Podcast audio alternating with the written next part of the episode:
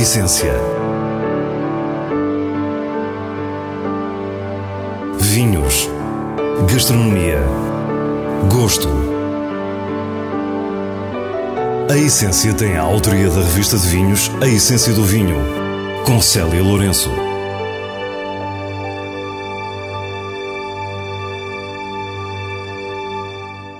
Boa noite. A essência começa com o centenário de um ícone da bairrada, as Caves São João. Depois vamos atrás dos montes para conhecer um projeto familiar bem mais recente, os vinhos Palmeirim de Inglaterra. Não terminamos sem as sugestões da revista de vinhos, com dois brancos para este final de verão. Fique e descubra a nossa proposta para o que é realmente essencial. Há 100 anos, os irmãos José Manuel e Albano Costa iniciavam um negócio de vinhos finos do Douro, em Anadia, no coração da Bairrada, a que chamaram Caves São João, Sociedade dos Vinhos Irmãos Unidos. Esta, que é a empresa familiar mais antiga da região, passou depois a dedicar-se a vinhos de mesa e espumantes. Marcas como Frei João, Porta dos Cavaleiros ou Quinta do Poço do Lobo entraram na história do vinho português pela sua qualidade e consistência. E há uma particularidade nas caves São João que encanta qualquer enófilo: os vinhos antigos. Ajuda muito a divulgar a região e as caves, sim. É uma singularidade. Ninguém tem, nas quantidades que nós temos, vinhos antigos eh, com a qualidade que os nossos vinhos antigos têm, porque também nós não temos as colheitas todas, nós só guardávamos as colheitas melhores, as, não, não temos tudo. Manuel José Costa representa a atual geração à frente das caves, mantém este princípio e diz-nos como continua a ser possível ter vinhos das décadas de 1960 e 1970 a integrar o portfólio da empresa. Guardávamos quantidades significativas, até porque na altura que se faz o vinho, guardar, eu até digo meia dúzia de garrafas, mas guardar 5 ou 10 mil garrafas não é assim muito. Pronto, pode guardar, esquecer, tem que esquecer. Pronto, e nós fizemos isso. Uh, e agora isso está a dar frutos. Sim. Voltando à história das Caves São João, foi precisamente em 1920 que os irmãos Costa iniciaram o negócio. E é claro que há muito se preparava uma comemoração especial para celebrar este primeiro século de vida. Em 2010 iniciou-se uma coleção de vinhos única num projeto com uma linha de tempo de 10 anos, terminando agora em 2020. O lançamento do último vinho aconteceu simbolicamente no dia de São João, a 24 de junho, momento em que conversámos com Célia Alves, administradora da empresa. Aqui estão 11 edições uh, que nós iniciamos o projeto no ano 2010, um projeto de colecionismo que tem como objetivo uh, contar uh, a história das Caves de São João ao longo de, destes 100 anos, com o lançamento de 11 vinhos ao longo destes 10 anos. A coleção 100 anos de história é composta por 11 vinhos diferentes, onde cada rótulo é inspirado numa década distinta. Começou com a marca 90 anos de história, um vinho que lançamos em 2010 um, e que termina em 2020 com o lançamento dos 100 anos de história. O projeto reúne vinhos brancos e tintos, um rosé, um espumante e para o final estava reservado algo distinto que de certa forma fecha o círculo. Nós já tínhamos decidido em 2010 terminar esta coleção com o vinho do Porto, porque foi assim que as Caves de São João iniciaram uh, este ciclo do, dos 100 anos uh, e decidimos homenagear, no fundo, os fundadores com um vinho do Porto Voltar às origens das Caves São João leva-nos a um nome incontornável do Douro, do vinho do Porto e que também já faz história na bairrada. Dirk Nipor. O Dirk entra aqui por ser uma pessoa próxima uh, das caves, por, por, ter um carinho também pelas caves e, e era um objetivo que tínhamos uh, chegar a 2020 e lançar um vinho em parceria com, com o Dirk. Pedimos então a Dirk para nos falar desta sua relação com as Caves São João. Tenho uma relação muito sentimental e, por exemplo, esta sala onde nós estamos aqui, na parte do espumante, lembro-me perfeitamente de vir cá e o meu pai só, só me levou, que eu me lembro, a visitar muitas vezes as Caves São João e a Quinta Nova no Douro, que era de um amigo dele. Mas as Caves São João não foi uma, não foi duas, não sei quantas vezes foram, mas 10, 15. E lembro muito bem do meu pai, eh, como eu faço hoje, eh, ter a mala sempre cheia de caixas de Caves São João. Como era eu que servia os vinhos em casa e abria e decantava, já na altura abri muitas garrafas de São João. Dirk recorda a relação profissional do pai com esta casa. O meu pai, curiosamente, fez um trabalho muito grande uh, para as Caves São João na exportação. Não sei para onde exatamente, mas uh, para a Inglaterra tenho a certeza, e principalmente na Alemanha. Uh, de maneira que, efetivamente, há aqui uma, um certo sentimentalismo em estar agora aqui, e acho que é muito bonito para nós eles terem escolhido ser um vinho do Porto para comemorar os 100 anos, sendo uma casa que é de vinho, não é? Mas a verdade é que o princípio dos Irmãos Unidos foi vinho do Porto. E era chegado o momento de conhecer o último vinho da coleção. Caves São João, 100 anos de história, Vintage 2017. Como sabes, o 17 para mim também tem um valor especial. É, para mim é o melhor vinho que eu fiz até hoje. E a Célia, ou as Caves São João, já há 10 anos que me perguntaram se nós faríamos qualquer coisa. E eu desde sempre disse que sim, mas no início nós estávamos mais virados para fazer um, um vinho velho. Em 1920 não tem, não, é, não era um 1920, mas que tivesse 100 anos, qualquer coisa assim. Com a vindima de 2017, Dirk percebeu a raridade dos vinhos que tinha na adega e pensou imediatamente em fazer um lote para este aniversário.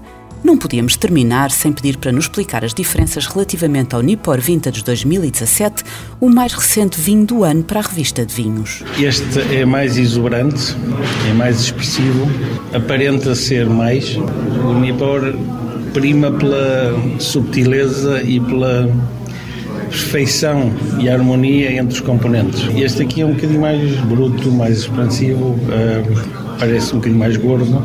O Niport tem uns taninos mais incisivos. São um bocado diferentes na estilística, mas desde o princípio que é um vinho que eu sempre gostei muito.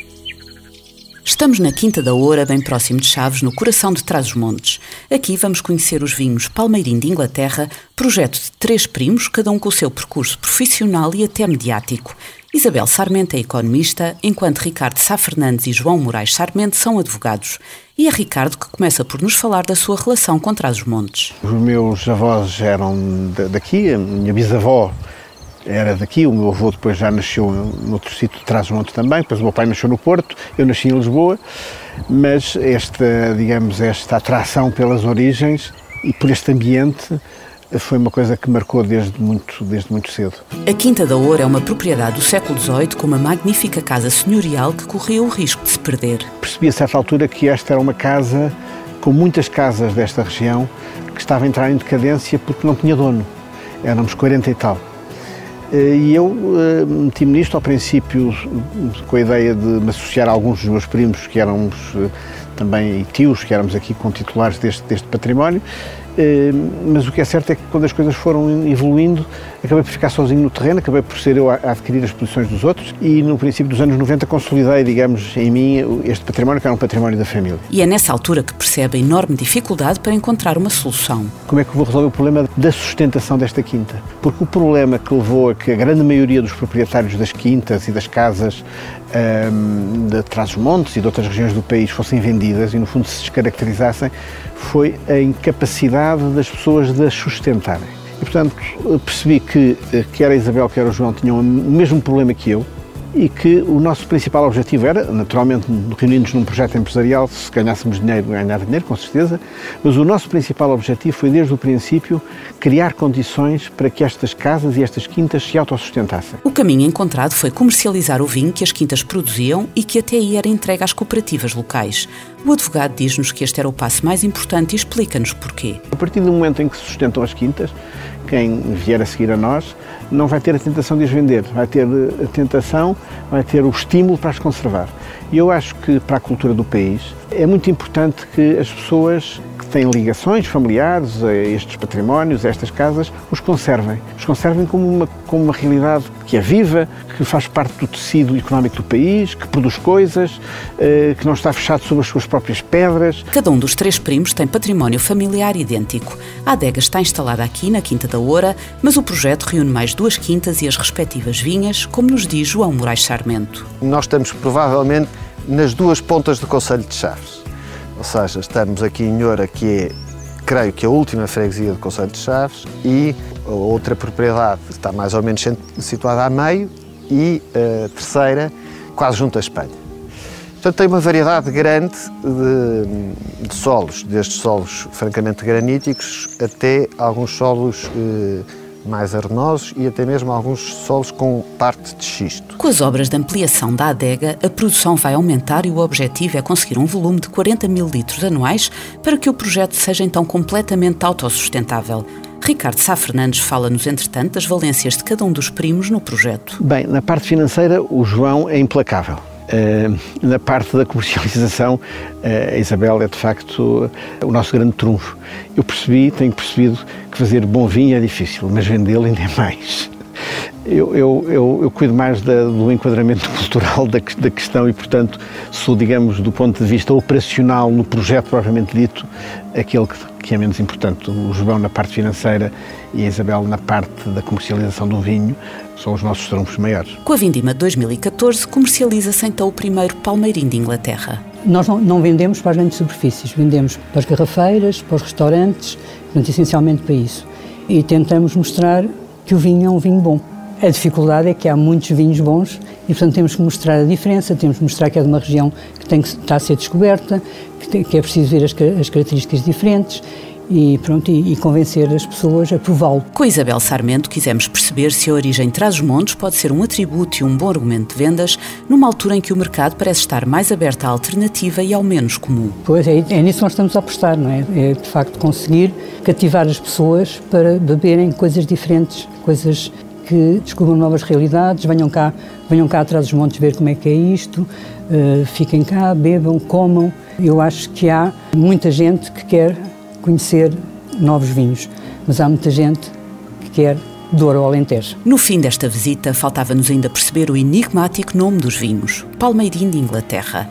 E é Ricardo Sá Fernandes que nos explica o seu significado. Quando eu, eh, Isabel e o João tivemos que escolher um nome para o vinho, recordámos que éramos os três descendentes de um senhor que viveu no século XVI, chamado Francisco Moraes, que foi o autor de um romance de cavalaria muito famoso na época, chamado Palmeirinho de Inglaterra. Eh, foi um dos romances, romances de cavalaria mais famosos na Europa do século XVI. O Cervantes cita-o como um exemplo do que é um bom romance. E achamos que uh, literatura e vinho jogam bem, uh, recordar uma grande personagem do século XVI, transmontana e nosso parente, era uma boa ideia, e daí o nome Palmeirinho de Inglaterra. E havia ainda algo a acrescentar. Eu era muito amigo do Augusto Cid, um grande cartunista, e ele fez-nos o favor de fazer o, desenho do rótulo, que é um belo cavalo, um cavaleiro pelo belo, e achamos que com isso homenageamos os nossos antepassados, a cultura, e estabelecemos esta relação do vinho com a literatura e com a cultura. E, portanto, foi nesse, nessa perspectiva que escolhemos. Achámos que o, que o nome Palmeira de Inglaterra estava bem adaptado àquilo que nós queríamos no nosso projeto. E passamos às escolhas do diretor da revista de vinhos, Nuno Pires, com os selos altamente recomendado e boa compra da revista. 1836 Grande Reserva Branco 2017 é um vinho do Tejo. 1836 é o ano de fundação da Companhia das Lesírias e é simultaneamente o nome escolhido para os vinhos topo de gama do produtor. O branco é feito exclusivamente de vinhas velhas de Fernão Pires e é um vinho portentoso, de elegância sedutora, altamente recomendado.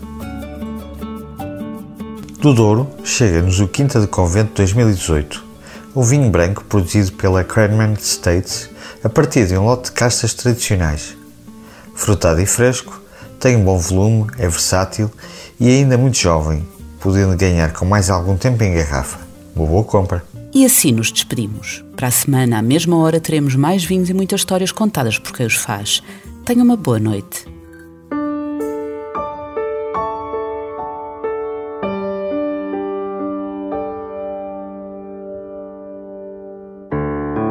A essência.